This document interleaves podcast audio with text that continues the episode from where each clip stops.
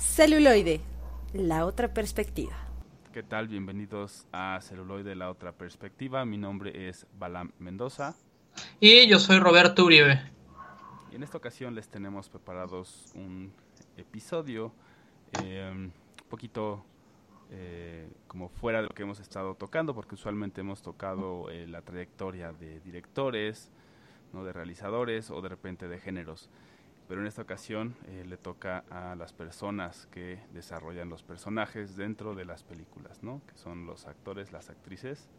En esta ocasión tenemos a Joaquín Phoenix, que yo creo que ha sido un actor bastante interesante, o sea, una persona que cuida mucho su carrera, además de que tiene una vida un tanto complicada. Bueno, los inicios de su vida fueron algo, algo complicada, pero ahí no sé, ¿tú cómo, tú cómo lo ves?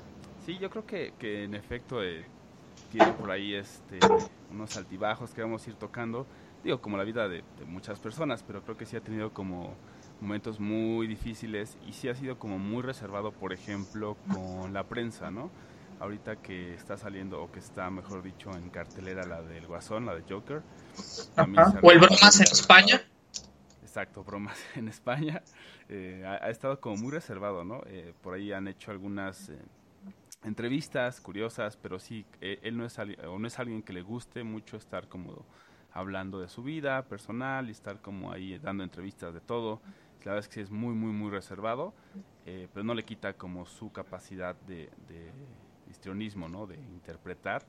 Y bueno, esperemos que, que, las películas que tenemos para ustedes sean de su agrado. Ya saben, siempre esperamos que este, nos comenten, ¿no? Cuáles a lo mejor les hubiera gustado que incluyéramos y por qué.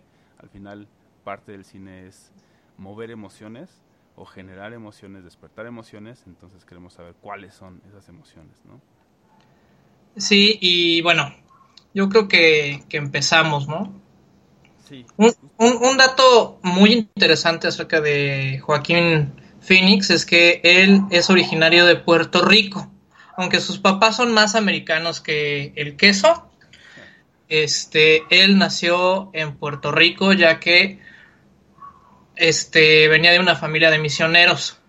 Entonces él junto con sus cinco hermanos nacieron así como en distintas partes del mundo y a él le tocó en Puerto Rico. Puerto Rico, que es eso es interesante, ¿no? Como pues cómo puede llegar a impactar eso eh, o la vida de, de los papás en, en, los hijos, ¿no? Que nazcan en lugares distintos y la otra cosa interesante es que pues como dices, no son cinco hermanos en total, ¿no? Y este eh, pues es una familia grande, ¿no? Y también como que estarse moviendo y todo eso y creo que también eh, le sirve, ¿no? Para tener como todas esas experiencias y, y, aunque él dice que no utiliza cosas personales, por ahí hay una, una entrevista eh, que veremos más adelante en una de las películas, que si el tema de la película le, le afecta porque es muy similar a, a, su vida personal, o no le afecta, pero si lo utiliza para la actuación, y él, su respuesta es muy, eh, pues muy tajante, ¿no? Dice, pues no necesito usar nada de mi pasado o nada de mi historia para poder interpretar un papel. Y es, es interesante, ¿no? Porque la mayoría de los eh, actores sí, y actrices es lo contrario, ¿no? Hay como, hay como dos versiones del método, ¿no? O sea, de hecho hay una historia así interesante. Se supone que en la época teatral había dos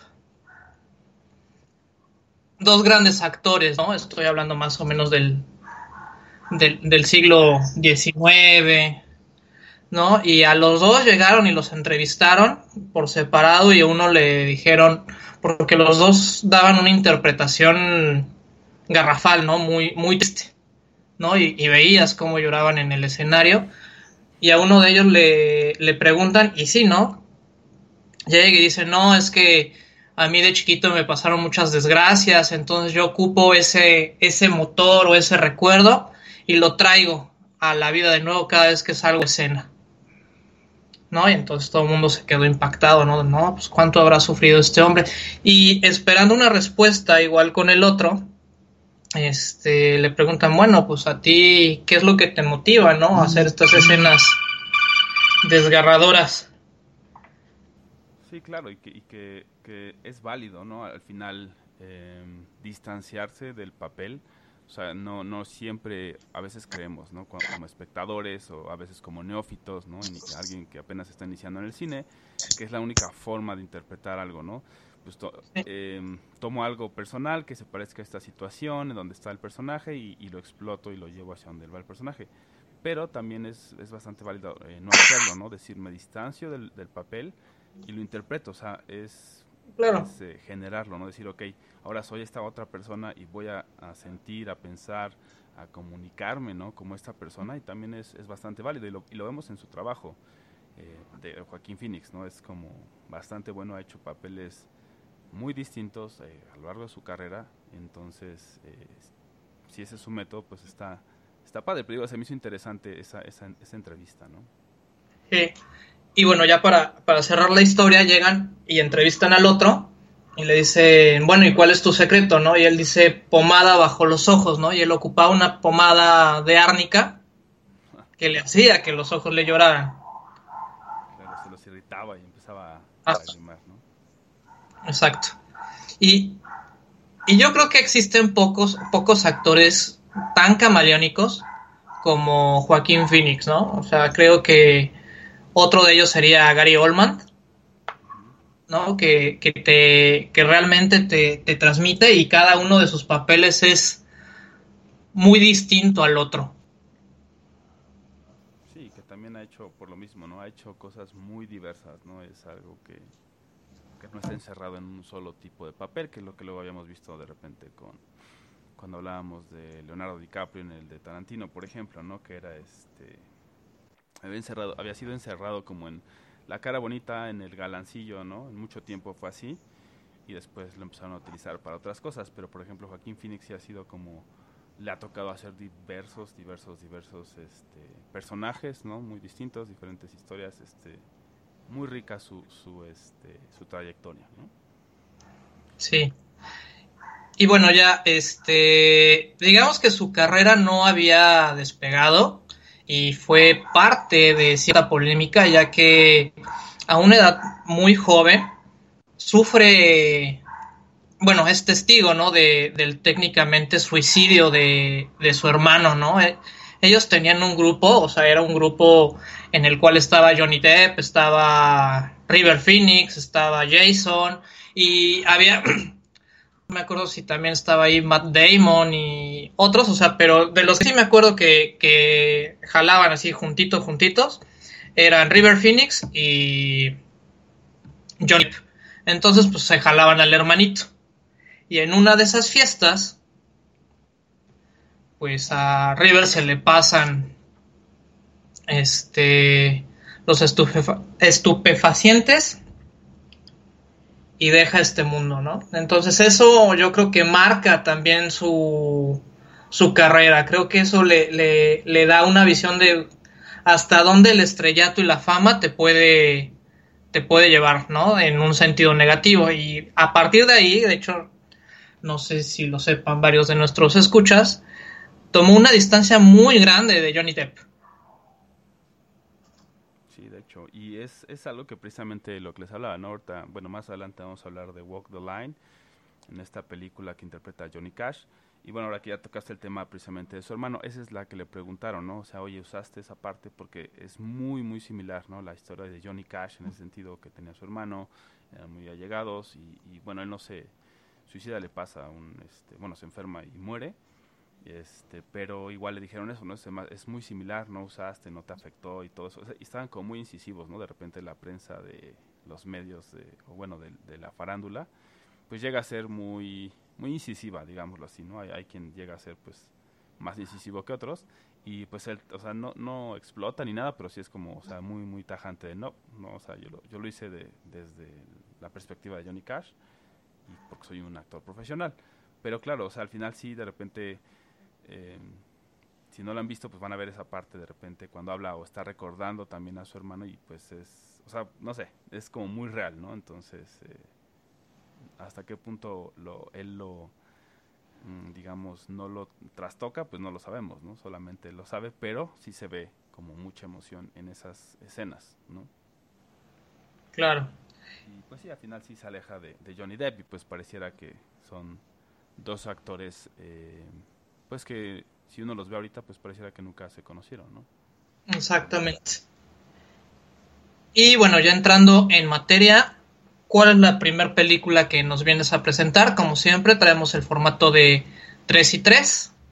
Así es, y bueno, esta vez empezamos de manera cronológica, ¿no? Porque como les decía, a veces eh, hablamos usualmente de directores o bueno, de, de otro eh, formato de, de, del programa. En esta ocasión, como es un actor, pues me, me, hace sentido que lo hagamos de manera cronológica. Entonces, la que les traigo es de 1997 y se llama U-Turn, eh, que es como Vuelta en U, ¿no? Y este, que de hecho es dirigida por Oliver Stone, que es pues otro hablando de directores, pues un, un, gran director, ¿no? Y que también es muy, muy influyente. Entonces, eh, esa, esa, historia me, me, gusta, es, pues, como ven, ¿no? Del 97 ya tiene un tiempo, ¿no? Eh, le toca hacer un papel ahí, este, pues sí, como de bully, ¿no? Como de un clásico eh, white trash. Decir. ¿Cómo? Un bravucón. Sí, exacto. O sea, y, un, y, pues así como gente del sur de Estados Unidos, ¿no? Blanco, eh, que a lo mejor no tiene tanta educación y con un acento sureño muy marcado. Entonces, bueno, es, se desarrolla ahí la historia de, de alguien eh, de, en, realidad, en realidad ahí no es el protagonista, ¿no? Es, un actor de soporte, pero la verdad es que es, es, muy buen trabajo el que hace, ¿no? Y bueno, la historia es, es interesante, ¿no? Llega un extraño que precisamente es Sean Penn a un pueblo eh, no sabemos de su historia, entonces empezamos como a descubrir cosas de su historia, él está como de paso y bueno, pues llama la atención, ¿no? Son de estos pueblos pequeños, callados, ¿no? Del sur, que a veces te presentan en las películas y este y entonces eh, la chica de o la chica con la que quiere eh, Joaquín, que en este caso se llama Toby, ¿no? El personaje, pues empieza como a seguir al extraño, ¿no? A Sean Penn, a Bobby y entonces al otro pues no le parece, entonces como que entra mucho en ese en ese conflicto de eh, como muy sutil, o sea, al principio es como muy sutil, como, pues, ¿qué quieres aquí? Deja de ver a mi novia, cosas así, ¿no? Y después va como escalando y escalando y escalando. Entonces, eh, se me hace muy interesante, es un papel eh, que puede llegar a ser difícil, ¿no? De repente pareciera que es muy fácil ser así, ¿no? Ser muy agresivo, ser así muy positivo, pero pues no, no, requiere, requiere mucha preparación, requiere también mucha entrega y creo que en esta en esta película de Vuelta en U le, le, queda muy bien y bueno van a ir desarrollando como muchas cosas no les quiero decir eh, pues como lo que en que acaba y tiene como muchos giros y como es una película vieja sé que de repente habrá gente que de nuestros escuchas que no la haya visto me gustaría que la vieran como con ojos nuevos entonces no les quiero por ahí spoilear no muy buena actuación de él eh, interpretando a Toby Toby Tucker no el bully del pueblo ahí, como la estrella también. Bueno, pues es momento de nuestro primer corte, así que nos vamos a escuchar algo de Vuelta en U o U-Turn. Regresamos aquí, estamos en celuloide.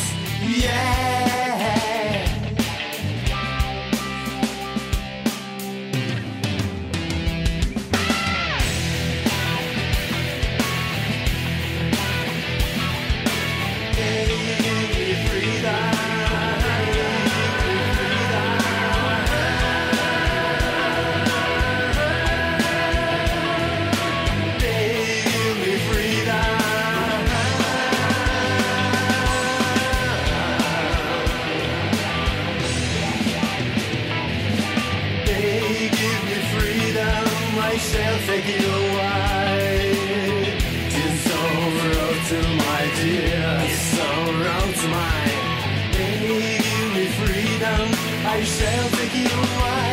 I shall give you settle rights.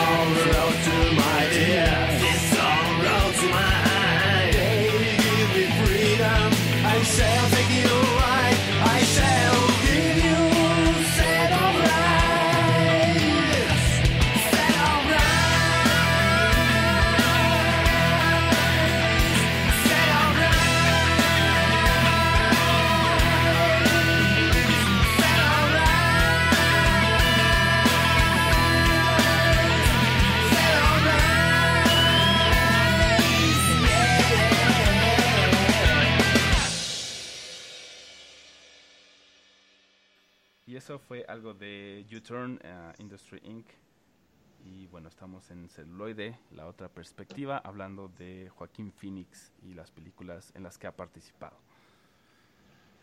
Ahora vamos a, a avanzar un poquito más eh, En el tiempo. en el tiempo. ¿no? Y de Con- 1997 nos trasladamos a 1999. Así es. Y en donde eh, otra vez, eh, como pueden darse cuenta, pues todavía no tenía como la fama o el reconocimiento que tiene ahora. Entonces, en la cinta de 8 milímetros eh, también participa, ¿no? Ahí junto a este, Nicolas Cage. Y bueno, ahí también interpreta, ¿no? Por ahí un personaje. Algo curioso de, o interesante también de esta película es que está basada, ¿no? En una película española, o sea, la historia y bueno, la trama y todo. eh, Es la de la de tesis, ¿no? Si mal no recuerdo. Exacto, ¿no? No recuerdo el año de tesis, creo que fue como tres años antes, 95. Sí, sí, sí fue como de, del- del 97 más o menos, del 97, 98. Ok, pero bueno, salió antes y bueno, esa es la historia, ¿no?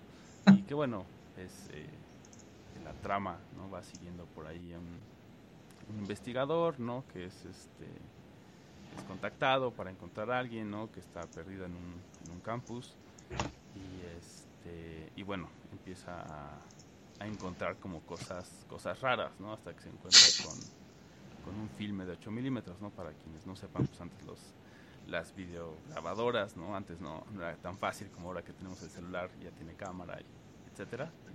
Sí, claro, a veces existía todo un proceso de, de revelado y había distintos metrajes, uno era de, el de 8 milímetros, el de 32 y el gran formato, ¿no? Full screen.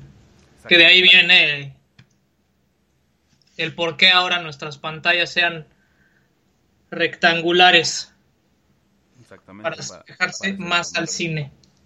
Sí, para soportar como ese formato, ¿no? De, de- de gran escala. Y bueno, encuentra ese tipo de cinta y, este, y la empieza a ver, ¿no? Y es este, de ese cine, o bueno, de esas creaciones eh, que se les llama snuff, ¿no? Que son eh, gore, pero no nada más es gore, por ejemplo, como hemos hablado de, de Tarantino o de incluso de Peter Jackson, sino es un gore que es real, sea, agarraban y secuestraban personas, les hacían cosas horribles y las mientras hacían esas cosas horribles y sangrientas pues las grababan no y entonces empieza como a investigar cada vez más empieza a tener como todas esas este, pistas que lo van llevando hacia hacia pues que hay por ahí como una red que distribuye este tipo de filmes que tiene no como eh, un modus operandi no de, seguir a ciertas personas llevarlas y todo eso entonces ahí ahí va este lle- llevándonos por ahí toda la historia. Y este y bueno ahí eh, Joaquín Phoenix por ahí este aparece. Eh, no, no recuerdo cómo se llama su personaje no pero este pues bastante bien. Digo también se ve como esa esa ah, progresión no de la de YouTube de la de vuelta en U eh, y pues totalmente distinto eh, hacia hacia esta de, de 8 milímetros parece si no me equivoco Su- precisamente es uno de los eh, Su personaje era Mar- Max, Cali- Max California. que precisamente es Era- uno de los chavos, ¿no? Que, está como ahí ayudando a esta A esta mafia, a esta red. a esta red exactamente, ¿no? De que hace este cine y bueno, como les decía, pues totalmente distinto, ¿no? Sí, también tiene como rasgos ahí todavía de, de galán y de esto, como gente que tiene muy mucha facilidad para el, habla, pero se ve como muy distinto como los eh, matices del personaje, ¿no? Cuáles son sus motivaciones, todo esto completamente distinto y sí se ve como esa evolución, ¿no? Como ese crecimiento a, nivel actuación. Si no la han visto, pues igual, ¿no? Véanla. También les recomendaría que, o a lo mejor lo dejo para, para más tarde la recomendación de tesis, pero bueno, es, una película eh, intrigante, ¿no? Es- esa es la palabra. Exacto. Y bueno, ahora vamos con algo de 8 milímetros. Esta es una canción algo cortita, así que nos vemos pronto.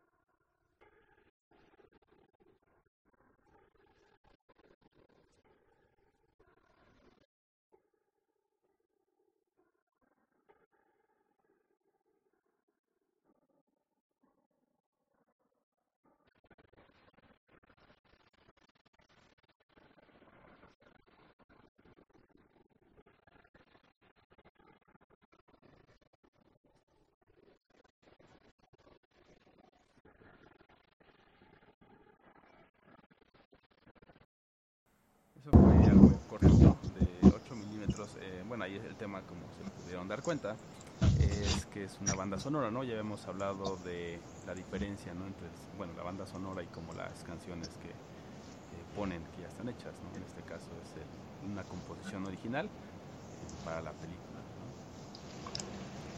Y, ah, en esta, esta que sigue, eh, creo que es una de las que más... eh, Reconocidos, ¿no? Sí, pues es sí, que más más... revuelo tuvo y que fue más reconocido precisamente, ¿no? Eh, bueno, por dos razones, creo, ¿no? La, la primera, pues, es que, bueno, es del 2005, ya, ya tiene una trayectoria un poco ma- eh, mayor. Y la segunda es que interpreta precisamente a Johnny Cash, que es un... que es un representante de la, de la música norteamericana, ¿no? Este, si no han escuchado a Johnny Cash, tienen que escucharlo, o sea, es, es, es un, es un paso. Y tiene poco que se acaba de, de pasar a mejor vida el Johnny Cash, me parece. Sí, fue por ahí 2003. ¿no? Bueno, ya tampoco no, no tiene, ¿no? Pero, o sea, fue después de los 2000. Y bueno, se llama Walk the Line, ¿no? No recuerdo si aquí en México lo creo que Johnny Cash como tal o algo así, la verdad no me acuerdo. Sí, sí llevaba Johnny Cash, este, Caminando o algo así. vida al límite, una cosa así le pusieron. Así, un título horrible. Porque Exacto. justamente Walk the Line es una de las canciones de Johnny Cash. Exactamente. Entonces creo que por eso tuvo como eh, todo este reconocimiento y la verdad es que es muy muy buen papel y como hablábamos al inicio del programa, pues eh, bueno, tuvo ese revuelo de, de que la historia de Johnny Cash y la historia de Joaquín Phoenix pues coinciden en esa parte de que eh, cuando eran niños o Jóvenes. se les murió como el hermano con el que eran pues súper allegados. El caso de pues, Joaquín tiene otros hermanos, pero eh, este River Phoenix, que de hecho si, si no lo ubican, en aquel episodio que hicimos de Stephen King, eh, River Phoenix sale en la de Stand By Me, ¿no? la de las historias que les decía, que era un poco autobiográfica de Stephen King. Bueno, el mejor amigo del, del escritor o del protagonista del escritor en Stand By Me es River Phoenix, quien, bueno, pues pasó a mejor vida, ¿no? Y bueno, en esta de Walk the Line, eh, les decía que, que hay momentos donde pues es como muy real, es muy muy bueno, ¿no? Como su interpretación eh, de Johnny Cash, que es una figura, pues sí es icónica, ¿no? Durante 50s y 60s, y después, cercanos los 2000s, tuvo por ahí un revival y que, ha influido también mucho, ¿no? Eh, por ejemplo, llegó a conocer a, a Elvis Presley, ¿no? Por ejemplo, a Jerry Lee Lewis, como grandes cantantes también de esa época de la música de Estados Unidos. Eh, vale- le valió la nominación, ¿no? A mejor actor. Es una historia compleja en el sentido que pues va tomando diversas partes de la vida de Johnny Cash, ¿no? Desde es, eh, pues, tiene 12 años y pasa este, este Incidente. pues, un accidente. se- se- Pues sí, sí, es un suceso. este suceso no Eh, traumático y que al, al final eh, te lo va dejando muy visto que ese evento pues sí le, sí le afecta durante toda su vida no que hay muchos momentos donde está como añorando a su hermano como también sintiendo que, que no es suficiente no porque por ahí su papá este, pues como que los comparaba y decía pues cuando se muere lo primero que le dice es eh, Dios se llevó el, el hermano equivocado no entonces solamente es que niño de dos años escucha eso pues también Eso no, pues te marca, de por vida te marca. Sí, claro, y además pues, sumándole que se murió su hermano con quien era súper allegado, entonces lo marca y se ve por ahí como toda su, con su carrera. Puntos interesantes y este, que, que cabe la, o que más bien hay que resaltar, es que pues también toma mucho de, como sus problemáticas con, sus parejas, ¿no? Por ahí con June Carter, eh, como siempre estuvo por ahí intermitente hasta que al final, ¿no? Sí, ya eh, se casan y tienen como esta vida, pero mientras tanto te ponen como toda la tensión porque él ya estaba casado, después se divorcia y, y pues todo ese estira y afloje, ¿no? De repente. Que creo que lo hacen de una manera muy buena y él también, o sea, te hace sentir, o sea, eso, ¿no? Que esa tensión que está subyacente y que no siempre es explosiva como uno se creería, eh, está como ahí súper latente, súper latente y es como, pues también te envuelve y, te, y, y dices, pues qué pasa, ¿no? Es como muy, muy atrayente y hace también que la historia como cobre eh, pues un sentido más humano, más real. Eh, Y bueno, otra, otra escena muy importante, tanto en la vida de Johnny Cash como en, en la película, fue este mítico concierto, ¿no? Que hizo en la en la prisión de Folsom, California, ¿no? Donde fue a darles ánimos a los a los presos y a convivir con ellos. Y haciendo un paréntesis, este, ahorita en Netflix hay un documental que en lo personal a mí se me hizo muy bueno, donde los Tigres del Norte van a la a la prisión de Folsom, ¿no? A, a dar un concierto porque ahora resulta que más de la mitad de la población que está ahí en Folsom pues es, es latina. Sí, eso es, eso es lo, lo interesante y también como de repente hay cosas que rompen la barrera del tiempo, ¿no? En el sentido de que precisamente esa, esa escena, ¿no? Ya es casi al final de la película. Él empieza a recibir muchas cartas y las empieza a ver y se da cuenta que muchos de los eh, pues, presos, ¿no? De las personas que están en Folsom le escriben, le dicen que pues siempre lo han visto, que lo han seguido, que son sus fans, ¿no? Y él dice, ok, o sea, en algún momento toma la decisión, dice, ok, voy a hacerlo, voy a dar un concierto ahí y voy a grabar ese concierto. Y este, pues, sus publicistas y su manager, todo el mundo así como, no, pero pues no, o sea... pero- Son reos, así de... son reos, uno, dos, tú les... Y es, y, es, y es como escoria humana, o sea, es, es realmente son como desechos de la sociedad. Sí, exacto. Y además era como tú, tu público es, son cristianos, ¿no? No lo van a aceptar. Y entonces, y además estás vestido de negro, o sea, ¿qué pasa con el negro? Parece que vas al funeral. Y una de sus frases era como, pues, maybe I am, ¿no? Tal vez si voy a un funeral. Como ese, entre humor negro y también como desinterés, ¿no? Por la vida. Y este, y bueno, dice, lo voy a hacer. Ya ustedes deciden si, lo quieren comercializar o no. Y entonces va y lo hace, ¿no? Entonces, este, pues es algo que, que requirió mucho valor, ¿no? También como romper con su, o sea, con la posibilidad de que su, eh, su label, su marca o su disco, eh, ¿cómo se llama? Sí, su discografía o su estatus como... Más bien la, la, la marca, ¿no? Que lo representa. Ajá, la, la marca, digamos que la persona pública o la marca de Johnny Cash se fuera... para abajo, ¿no? Y que no vendieran Ah. más sus discos, etcétera. Y, y bueno, y eso y además todo lo demás eh, socialmente, ¿no? Que le pudo haber costado.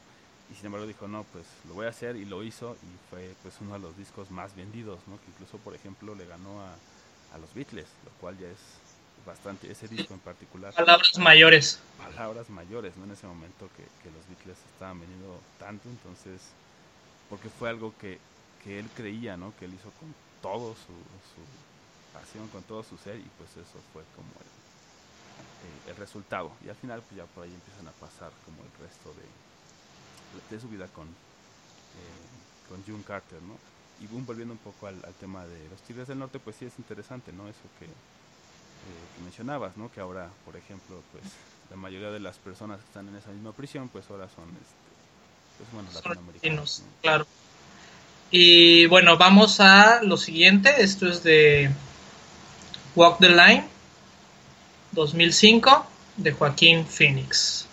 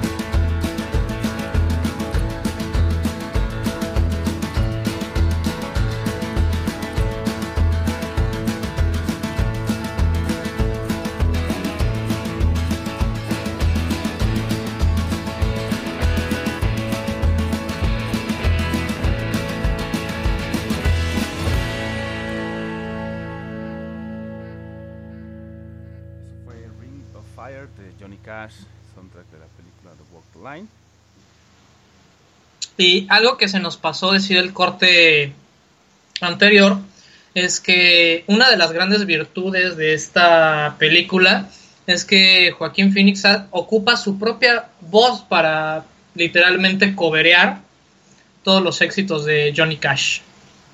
Esto es algo impactante, ¿no? O sea, ya la vieron, vuelvan a ver con ese, teniendo en cuenta eso y cómo llega, ¿no? Como a su, no solo, o sea, no, no, a la, no a la nota o a la tonalidad, pero al ritmo, porque lo que tenía Johnny Cash era que hablaba o y cantaba así como, Sí, Parafraseaba, digamos. ajá, y como con una cadencia muy específica, que es difícil de imitar, ¿no? Entonces, y le sale súper bien, o sea, cuando ves, o sea, hay comparaciones por ahí también en YouTube, ¿no? De Joaquín Phoenix y Johnny Cash, y pues sí, de repente dices, wow, o sea, sí, sí hizo un gran, un gran papel, ¿no? Y es, pues creo que también parte de lo que hizo que tuviera como ese éxito, ¿no? Y este, ahora nos movemos un tanto al 2008 y yo creo que aquí ya empieza una de las mejores etapas de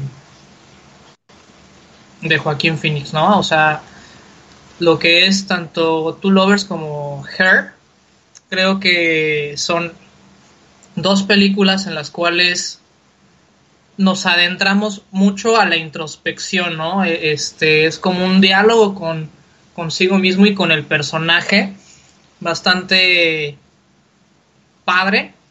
En el caso de Two Lovers, nos marca una historia de un, un hombre ya entrado en, en algunos años, digamos, adulto contemporáneo, lo que dirían ahorita, más o menos sus 34, 35 años, el cual acababa de sufrir un intento de, si- de suicidio, entonces los, los papás lo traen con pincitas y super checado. Sí, claro, y que además es, es un tema eh, fuerte, ¿no? Complicado. Sí, es un tema muy complicado. Y, y que, este- y que bueno, la, la otra cosa interesante de Two Lovers está por ahí vagamente o muy, eh, pues sí, como no se sabe hasta dónde, pero está basada hasta cierto punto en Noches Blancas de Dostoyevsky. Entonces, pues ya el Mm. puro nombre les debe decir que es una, una tragedia, ¿no? O sea, si está basada en esa obra, es algo trágico, es algo complicado, porque así era el autor eh, de libros, ¿no? Ruso. Y este y sí, digo, al final es, es como esa in- introspección, ¿no? Y ese, ese ver cómo es el mundo de alguien que está en esa situación. Que a veces pareciera que solo son pocas personas, o sea, las que están, por ejemplo, deprimidas y que han pensado en el suicidio y quienes han intentado, pero la verdad es que estadísticamente hay, hay bastantes personas que han pasado por algo así. Entonces es algo, algo complicado, ¿no? Sí, claro. Entonces aquí, aquí vemos cómo de repente la vida nos pone a, a elegir caminos, ¿no? O sea, y justamente es Two Lovers porque se encuentra con dos mujeres este, que representan dos aspectos muy distintos de su vida, ¿no? Una de ellas este, está viviendo su infierno propio porque creo que esto, esta película más que nada nos habla de, del infierno personal, ¿no? De que cada quien está viviendo su propio infierno, cada quien vive su depresión muy a su manera y puede decir que, que está bien, pero por dentro se está destrozando, ¿no? Y, y puede ser ya sea por medio del consumo de drogas o puede ser por falta de interés en, en todo. Entonces aquí, aquí vemos a un, a un personaje bastante deprimido, el cual no sabes si está intentando escapar o ya quiere darle este fin a esto, ¿no? Y que, bueno, también es eh, ser, eh, se refleja en su forma de cómo interactúa con estas dos eh, personas. Exactamente, con los dos. Ahora sí que como el perro de las dos tortas, ¿no? O sea, no sabe con cuál quedarse. Si no la veanla,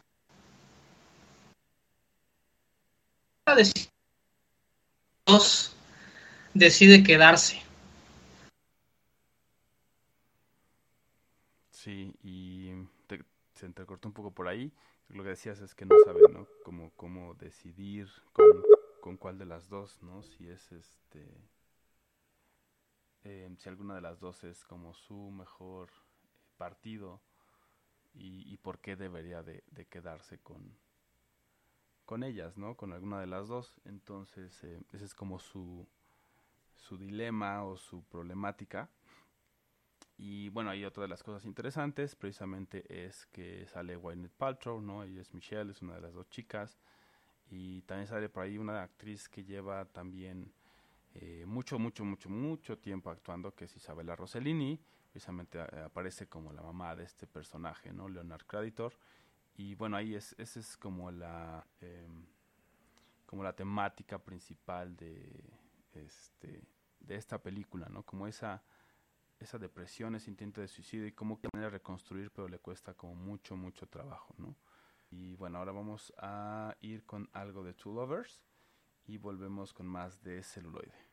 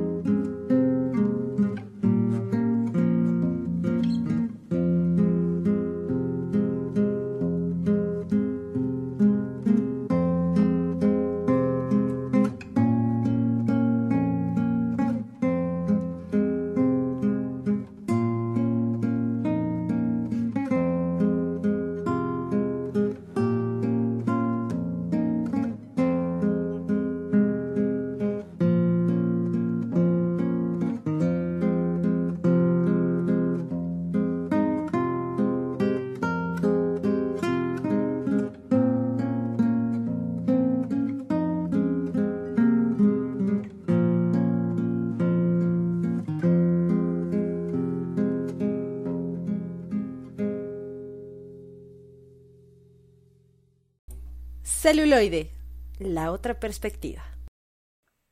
Y eso fue de Two Lovers. Eh, bueno, por ahí es algo más lenta, porque como vieron, pues la temática de, de, de la película, pues era este, pues, más bien trágica, dramática, ¿no? complicada. Entonces, por eso es que el soundtrack pues refleja eh, un poco más de, de, de eso, ¿no?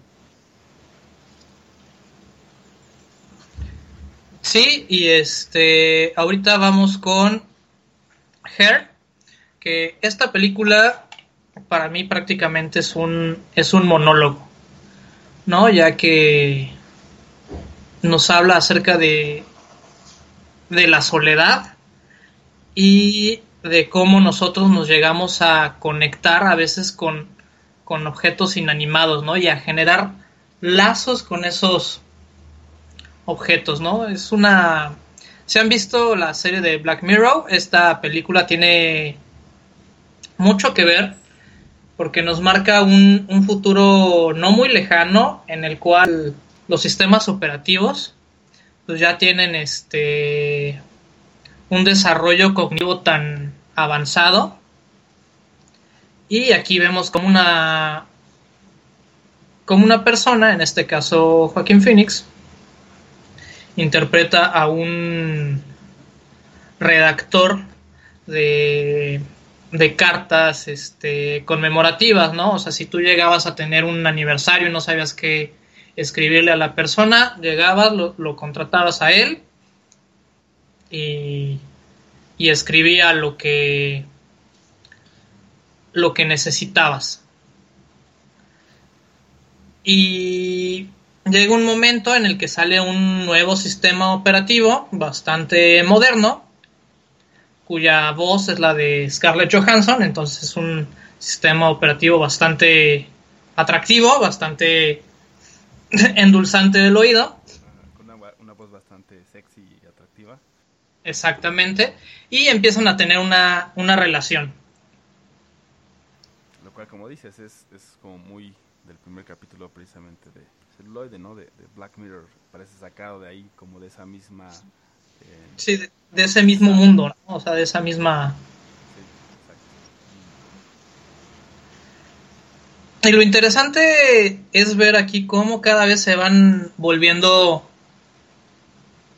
los pensamientos más profundos y más este intensos hasta cierto punto, ¿no? Y lo que pasa con todas las relaciones, bueno, ¿y a, y a dónde nos va a llevar esto? Y tú y yo qué somos y cómo nos va a percibir la, la sociedad.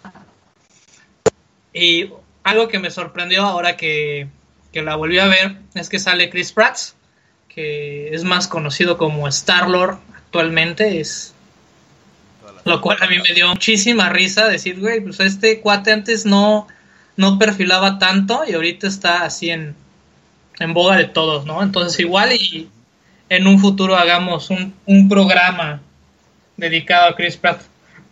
Sí, estaría bien que nos dijeran si eso les interesa, porque de hecho sí, o sea, él, él ha estado en varias, igual, películas, pero ha salido como actor de soporte, de reparto, y pues no es, no es la persona, o no la persona, porque sí, sí siempre ha tenido como ese humor, y lo pueden ver a través de todo su trabajo, pero pues no estaba, o sea, estaba chubby, ¿no? Lo que le decimos regordete o gordito, y después pues se puso como súper en forma y todo esto, y ahora es como esta figura, ¿no? Este, tan icónica de Star-Lord, pero pues es interesante ver como también su transición. Si, si es algo que, que les gustaría, pues igual ahí déjenos en los comentarios, Los mándenos un comentarios. correo, Twitter, ¿no?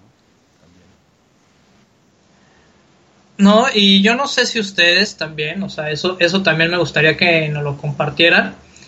Si ustedes de repente llegaron a tener este, unos tenis favoritos o una playera favorita, que hasta los pone en otro mood, ¿no? O sea, hasta les eleva la autoestima, actúan de otra manera.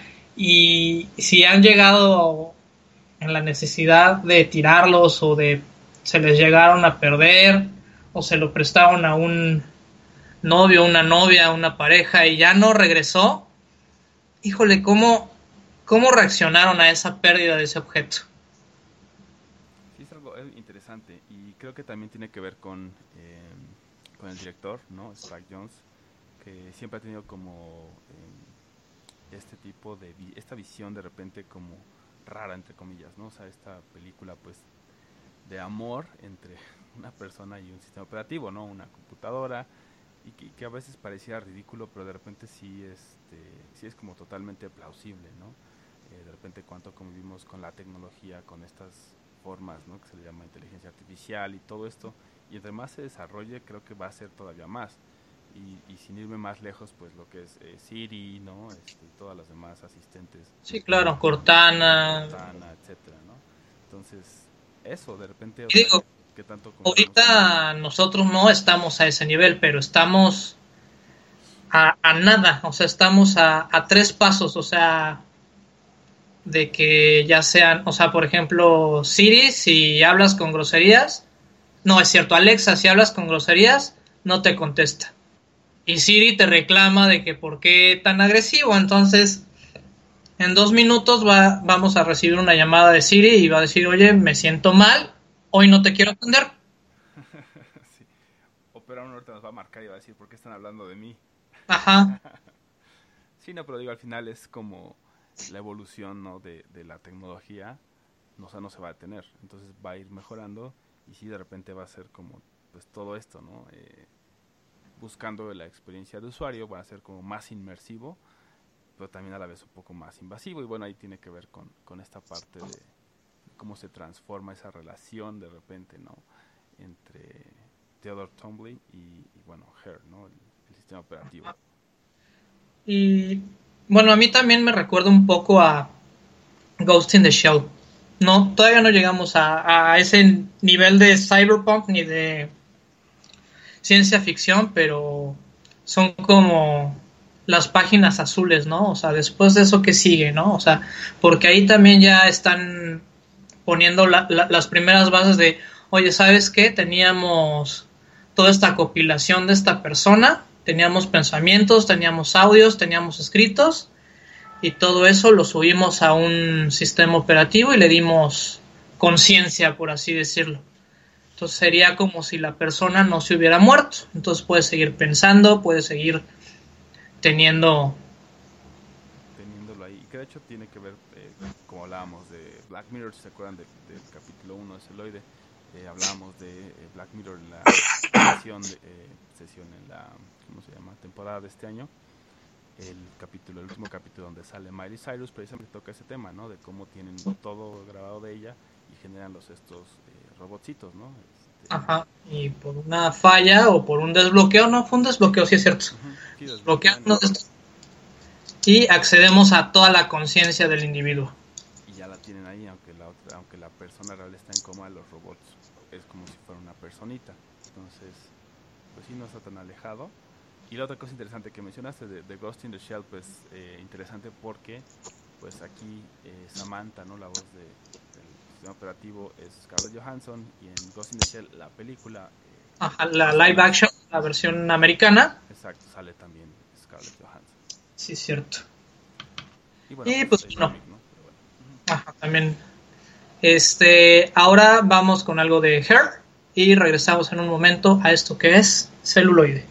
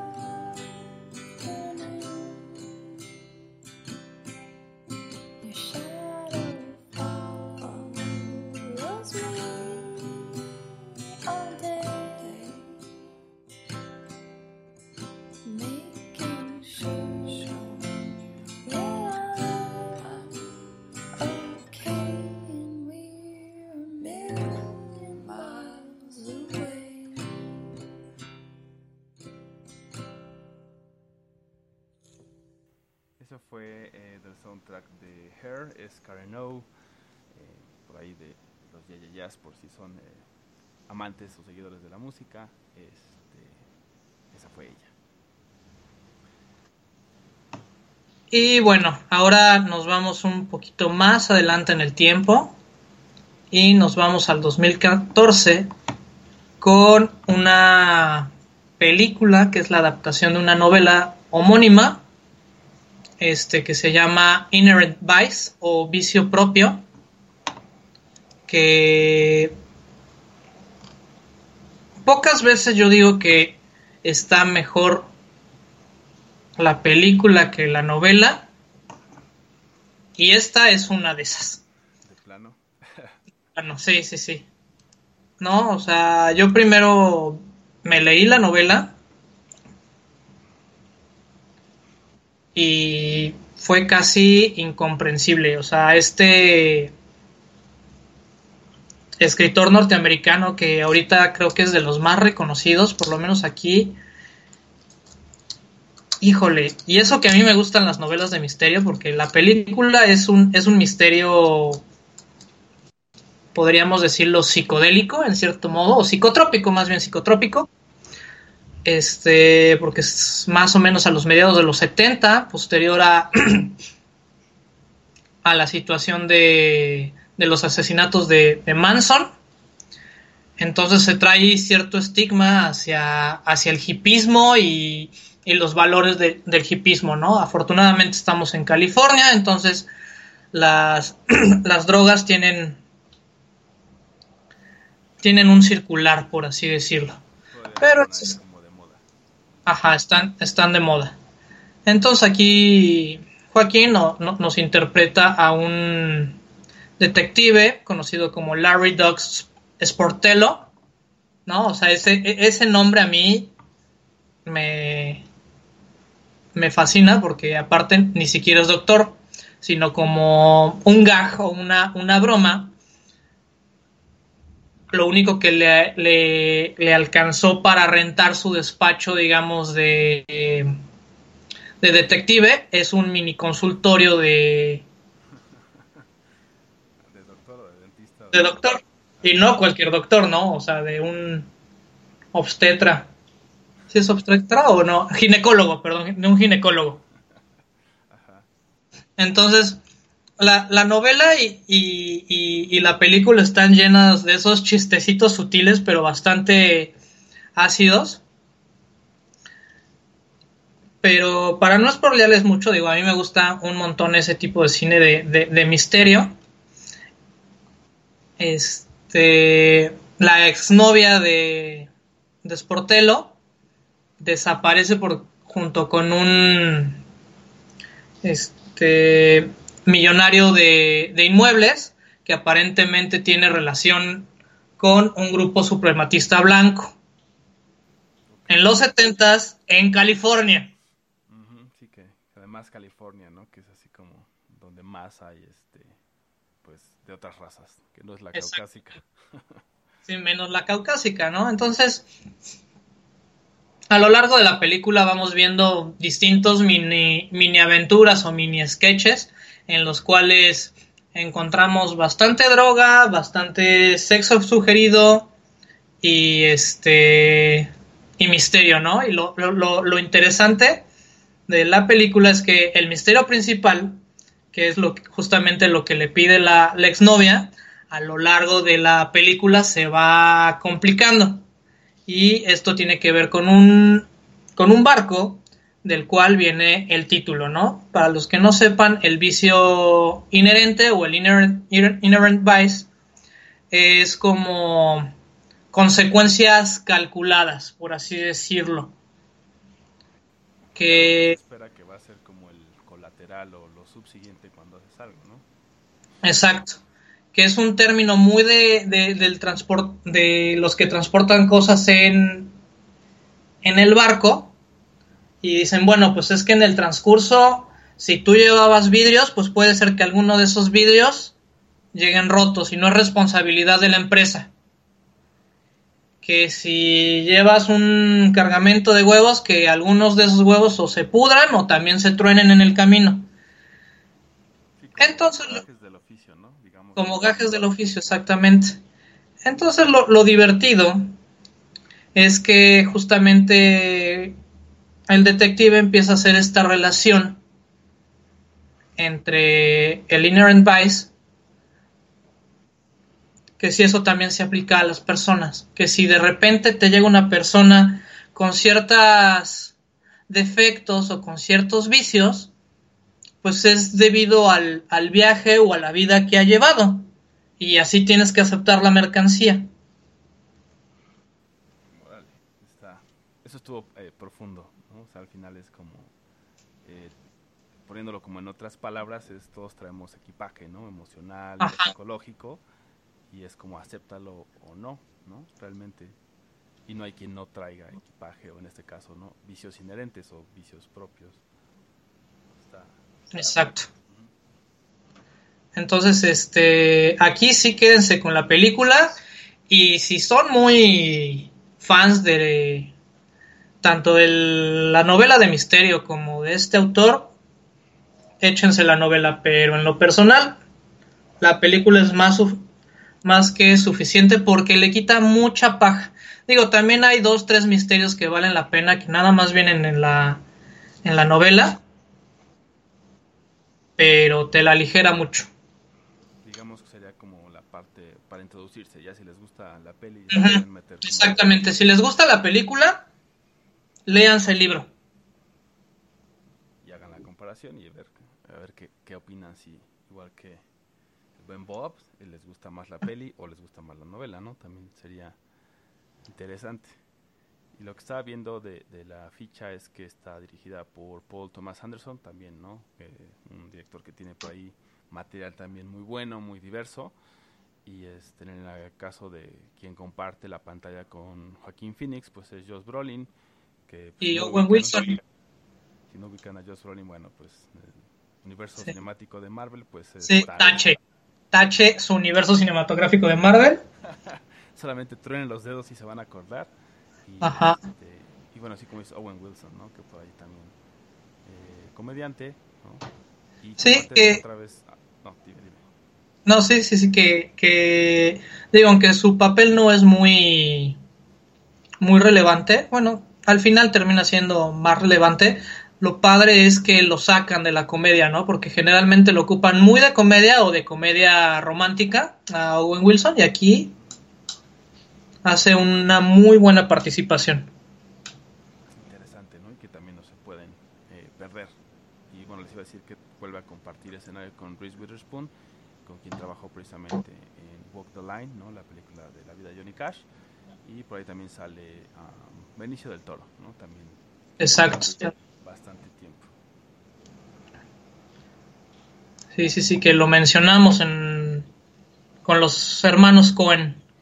Exactamente. Y bueno, ahorita que mencionamos también este el universo cinemático de Marvel, pues también por ahí él aparece. Entonces ha estado también eh, en varios proyectos interesantes, importantes, ¿no? Y bueno, vamos con esto de Inherent Vice, parte de la banda de Sonora. Y regresamos para las recomendaciones y una última película.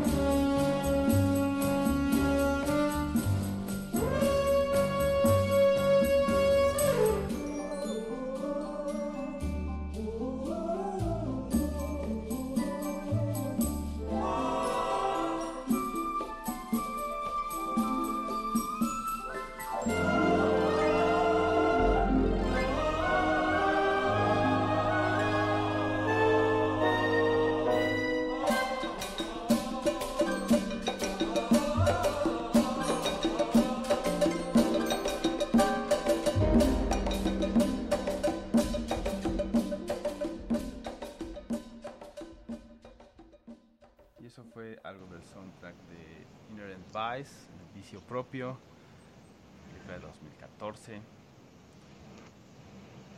Sí, y bueno, ya llegando a la recta final, si, si quieren ver más del trabajo de, de Jason Phoenix, de Joaquín Phoenix, perdón. ¿Qué- ¿Quién? Sí, no, es, es que ese es el otro hermano, uno que no nació. Entonces también lo traumó y Vida difícil. sí. Ajá, vida difícil, tú sabes. Este, no, de, de Joaquín Phoenix, pues ahorita está en cartelera y de hecho este es el fin de semana de, de estreno de, de Joker, ¿no? Que nos da un, un estudio de personaje de este mítico y arlequín villano de Batman. Del DCEU, ¿no? Ya hablamos de Exactamente. que es el, el universo cinematográfico de Marvel. Ese es el universo extendido, ¿no? De, de DC, De DC. compañía de, de cómics. Sí, de, de- de las más importantes. Sí, no, la única, pues, de las más, de las más grandes, ¿no? Exacto. Entonces, aquí sí les puedo decir que es, es- es una joya verdaderamente. No, no quiero hablar mucho porque este mejor vayan a ver. Está en cartelera. Pero sí es un estudio de personaje bastante fuerte, bastante profundo, en el cual hay cierta semejanza con el cómic de, de Killer Joke, o la broma asesina de, de Frank Miller, donde nos da un poquito más de trasfondo de cómo es que se creó este, Personaje. este personaje. A mí, por Eh, ejemplo, ajá. perdón que te interrumpa, es que estaba pensando justo en eso, em, cuando dijiste lo de la, la broma, ¿no? Mortal, de Killing Joke.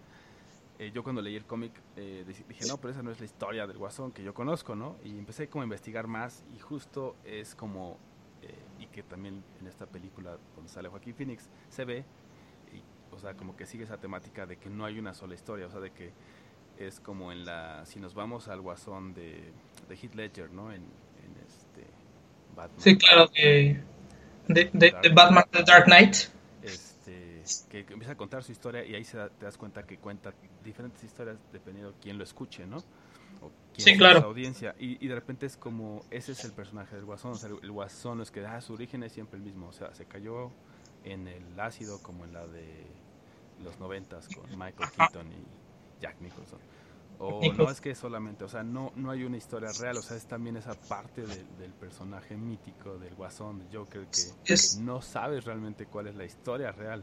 Y cualquiera de estas historias puede ser la, la, cierta, ¿no? A lo mejor las otras son parte de su mitomanía, pero a lo mejor no. O a lo mejor por ahí tiene cachitos de todas y, nunca ha contado realmente su historia. Entonces eso fue lo que me gustó de, Killing Joke y bueno, ahora de, este Joker, ¿no? Aunque igual les he de confesar que todavía no la veo, entonces la, tengo también que...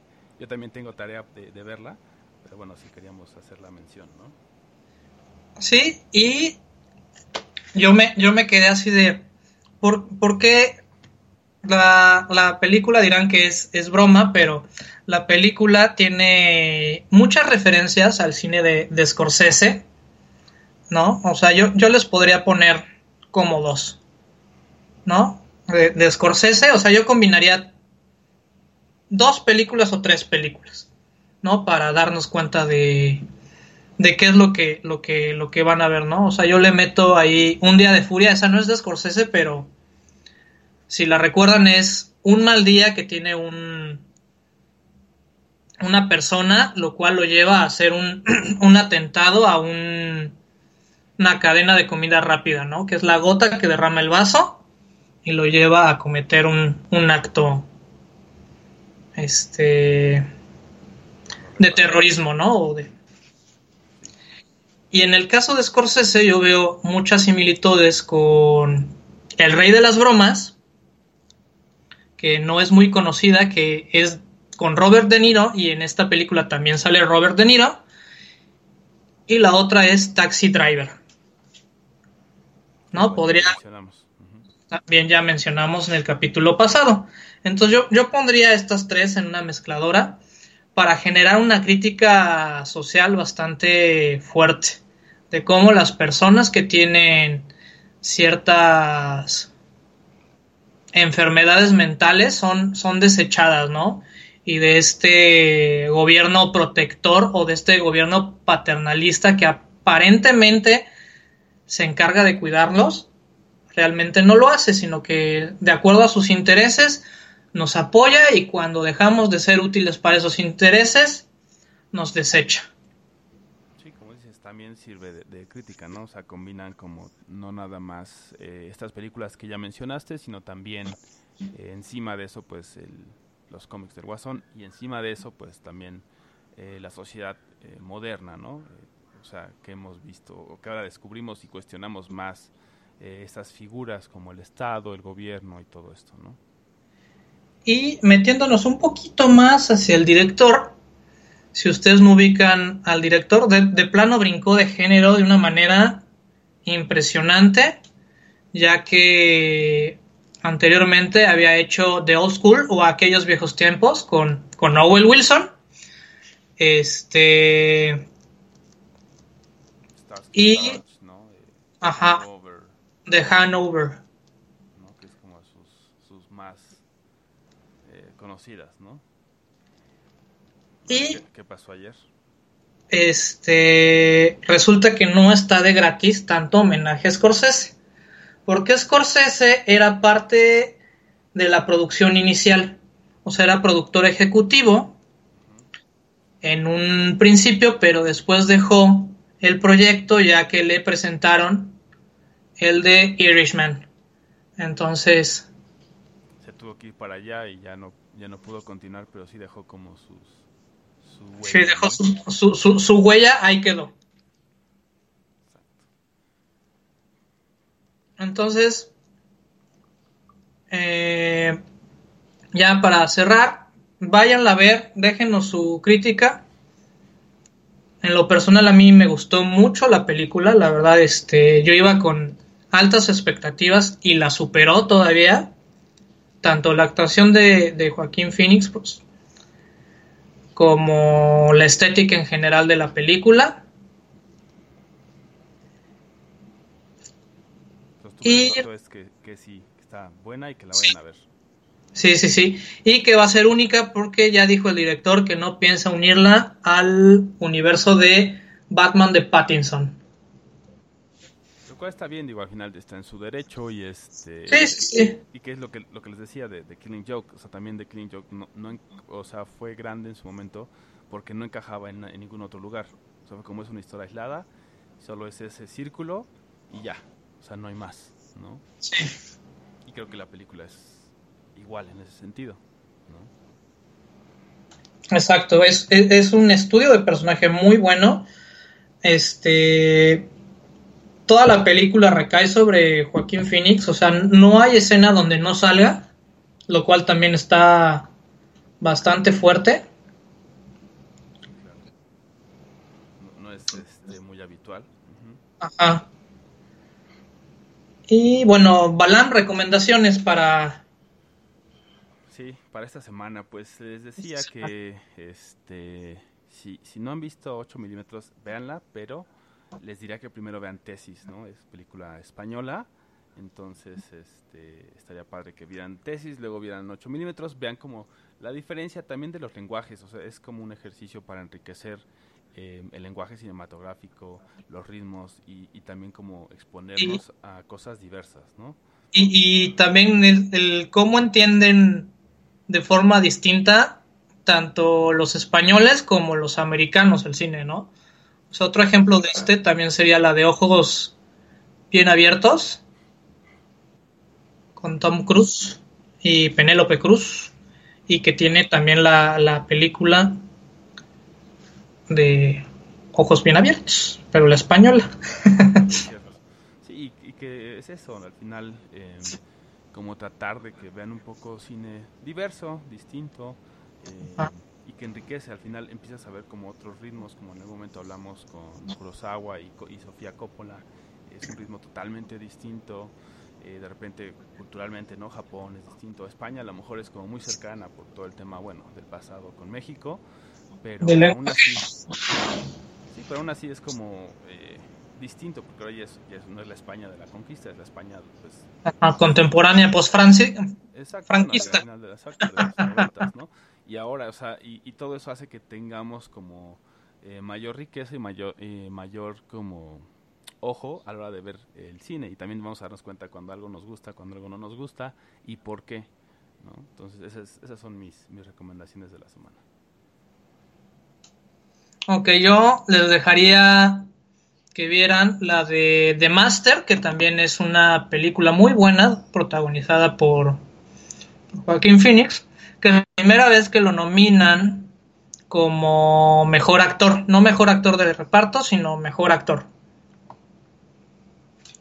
Y la segunda que les recomiendo es la de Not Worry, He Won't Get Far, Two Foots que en un momento se supone que Joaquín Phoenix cayó en una como especie de depresión, ¿no? Y que se alejó de los medios y tuvo ahí dos, tres escándalos muy, muy fuertes. Pero después de años confesó que lo que estaban haciendo era un falso documental junto con su cuñado, en el cual es justamente la caída de un, de un artista. Está interesante, ¿no? Y que además este, es de, de Gus Van Sant, que por ahí les mencioné, ¿no? Que de repente hay como muchas personas que les gusta eh, su cine, ¿no? Como su lenguaje. Y pues eso, ¿no? De repente a qué, a qué extremos llegan o, o qué, qué ideas se les ocurren y, y las llevan a cabo, ¿no? Exacto, pues este tengan una excelente semana. Yo soy Roberto Uribe. Yo soy Balán Mendoza y bueno, los dejamos con algo de Joker y esperamos verlos en la siguiente emisión. Déjenos sus comentarios en las redes sociales, Facebook, Twitter y el correo eh, contacto arroba celuloide.live. Gracias y hasta la próxima.